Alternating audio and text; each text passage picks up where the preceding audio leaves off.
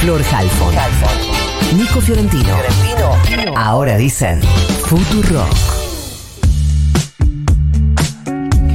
Ocho y media pasaditas, en un rato hablaremos con Nico del poroteo en el Congreso, la palabra que más se va a escuchar de acá a, no sé, un par de semanas por lo menos. Y vamos a hablar de eso con Alberto Beretilnex, senador nacional por Río Negro, por Juntos Somos Río Negro, ha sido gobernador de la provincia en dos periodos. Alberto, buenos días, Florencia Halfon lo saluda, ¿cómo le va? Buenos días, ¿cómo están ustedes? Un gusto saludarlos y escucharlos. Igualmente, gracias por atendernos. Eh, Alberto, lo escuchábamos en las últimas horas decir que todavía no ha definido su voto. No sé si capaz que a la noche durmió, soñó algo raro y ya definió. Pero sí, eh, también eh, leí en sus declaraciones que dijo, hoy en confianza diría que no lo voto. ¿Cuál es la duda? ¿En qué estamos? El origen el origen. Yo creo que este es un tema que se divide en dos partes. Eh, por un lado, eh, lo que es eh, la toma del crédito lo que se hizo en aquel momento, y por otro lado, las actuales circunstancias del país y los riesgos que conlleva entrar en default y no pagar lo que se toma en aquel momento. Son, para mí, forma de ver, puedo estar equivocado, son dos temas si bien del mismo tema son distintos, ¿no? Es decir, cuando uno observa que no, no hubo ningún eh, control de la Administración Pública Nacional, que no pasó por el Congreso, que no hay ni siquiera un decreto del presidente Macri en aquel momento para sancionar, para pedir esta plata, que eso tampoco se llevó de acuerdo a los estatutos del Fondo Monetario Internacional y que una vez que esa plata vino, eh, se utilizó para pagar deudas prácticamente al contado de, de bancos y de fondos internacionales, y que en menos de un año se fueron esos 45 mil millones de dólares, bueno, en realidad estamos discutiendo algo que no está, o algo que no tuvo nunca, ¿no?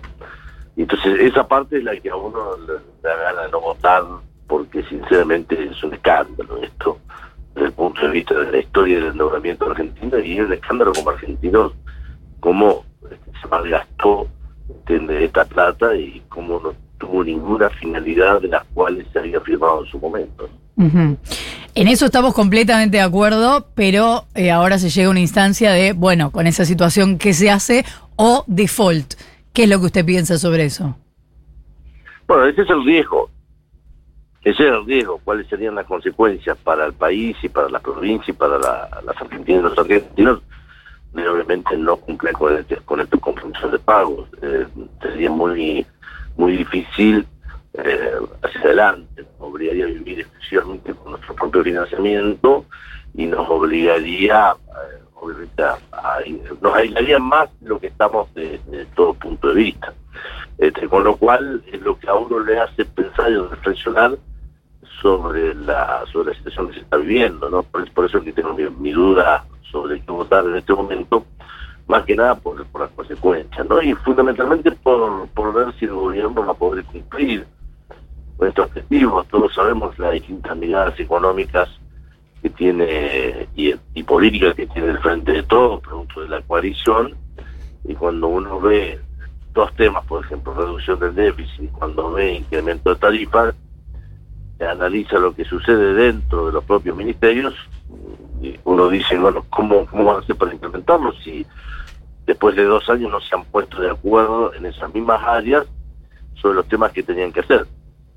Entonces, eh, genera también incertidumbre. Pero en definitiva, durante la semana iremos clarificando nuestra posición, teniendo en cuenta las explicaciones que del ministro hoy a la tarde, y obviamente esto lo tuvimos el de la noche, con lo cual estamos trabajando en el texto y haciendo consultas a todos los, las personas que nos puedan ayudar a determinar más el detalle fino de esto en el recurso de los próximos días definiremos la posición. Alberto, ¿qué tal? Nicolás Fiorentino lo saluda. Perdón que, perdón que pero no termino de eh, entender, digamos, ya conocido el acuerdo y ya este, hecha la, presentación en su momento, eh, ¿de qué va a depender su, eh, su voto?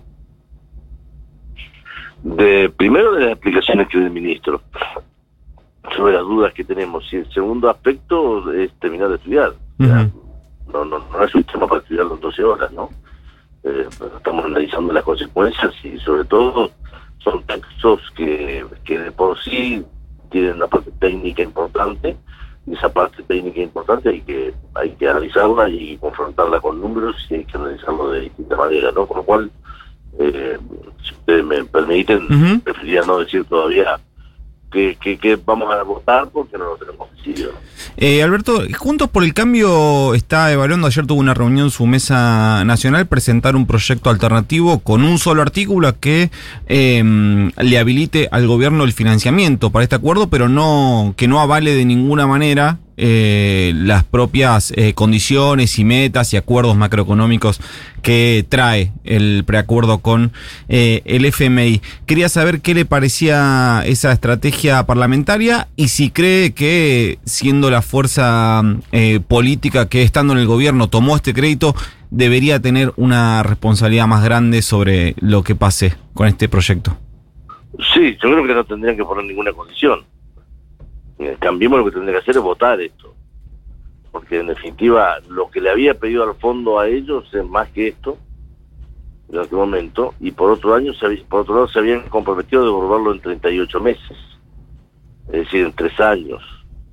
Eh, este este acuerdo habla de cuatro años de gracia más seis años para devolverlo, ¿no? Eh, y, y de distinta manera, por lo tanto, si analizamos desde el punto de vista de la devolución del dinero, este acuerdo es mucho más beneficioso que el acuerdo que había firmado Cambiemos. Sí, con solo eso tendrían que votarlo.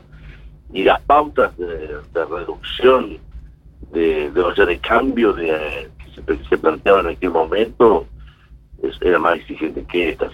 Creo, creo que lo hacen desde el punto de vista político, ni siquiera asumiendo la responsabilidad de la historia que significó haber aceptado ese crédito o ir a buscar ese crédito sin ningún tipo de control, ¿no? Porque, como decía al principio del reportaje, no hubo decreto del presidente, no hubo el expediente administrativo, se empezó nueve días después eh, de iniciar las, las negociaciones, no pasó por el Congreso Nacional, bueno, eh,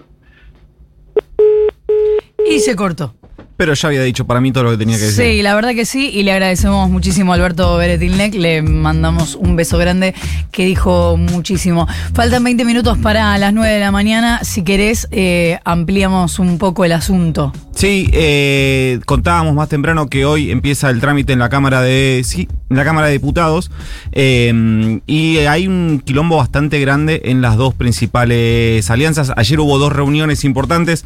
Una es la de la Mesa Nacional de eh, Juntos por el Cambio que decidió esto que estaba contando recién, presentar un proyecto alternativo. Todavía no está resuelto que toda la, eh, toda la fuerza vaya detrás de esa propuesta. Es una propuesta que llevó el PRO a la Mesa Nacional de Juntos por el Cambio, que es presentar un proyecto alternativo que tenga un solo artículo, que diga el Congreso autoriza al Poder Ejecutivo a tomar el financiamiento eh, con el FMI y que elimine todo lo demás que trae el proyecto que envió el gobierno, que es básicamente el mensaje del Poder Ejecutivo al Congreso y el acuerdo con el FMI, que además incluye eh, todo un segmento de una crítica muy fuerte a lo que fue eh, la administración que hizo el gobierno de Cambiemos sobre eh, ese crédito. Esa es una reunión importante que hoy va a tener, eh, eh, se suponemos que en el día de hoy va a empezar a, vamos a tener un poco más de claridad sobre cuál va a ser la posición de Juntos por el Cambio, que tiene una trampa porque si vos llevas ese dictamen,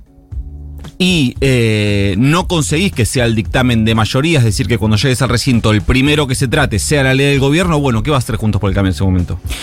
Eh, volvemos a tomar comunicación con Alberto Beretilnec, senador nacional por Río Negro, por Juntos Somos Río Negro. Se nos cortó así de repente, a vos te había quedado algo pendiente. Sí, ¿qué tal Alberto? Le quería preguntar también sobre eh, lo que está pasando hacia el interior de eh, el Frente de Todos. Usted recién decía que Juntos por el Cambio debería votar este acuerdo sin poner ninguna condición, básicamente por la responsabilidad política que tiene, por haberlo tomado en las condiciones en que lo tomó, y porque además consideraba que este acuerdo eh, así todo, con las dudas que tiene, es mejor que el que trajo Cambiemos. ¿Y el Frente de Todos qué debería hacer? Y el Frente de Todos debería apoyarlo porque tiene la, responsabilidad de ser gobierno. Cuando uno gobierna, tiene decisiones que a uno les gusta, que a uno les apas le apasiona, que a uno nos motiva y a veces tomamos decisiones que no son las que queremos tomar porque las circunstancias nos exigen. Bueno, al frente de todo le tocó la bomba del Fondo Monetario Internacional y bueno, y son gobierno. El pueblo argentino decidió que sea el gobierno, entre otras cosas, para tratar ese tema.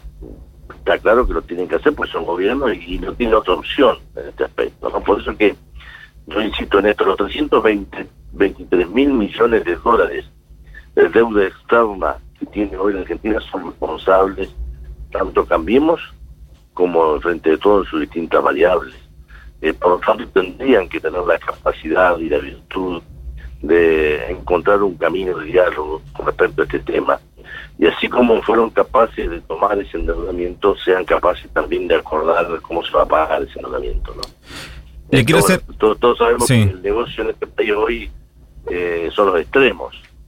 Eh, entonces, eh, en vez de, de, transitar por el camino del medio, que es el camino, los consensos de un país, pareciera ser que se prefieren los extremos y los extremos se alejan cada vez más en vez de unirnos. Le quiero hacer trampa, Alberto. Si el acuerdo dependiese de un solo voto en el Senado y fuese el suyo, ¿qué hace? oh, bueno, esperemos, esperemos que no sea así y que haya un gran consenso, ¿no? Esperemos, esperemos que no sea así. Alberto Beretilnec, senador nacional por Río Negro, muchísimas gracias por habernos atendido. No, gracias a ustedes, que tengan un lindo día y una mejor semana, ¿eh? Igualmente para, para usted. Chao.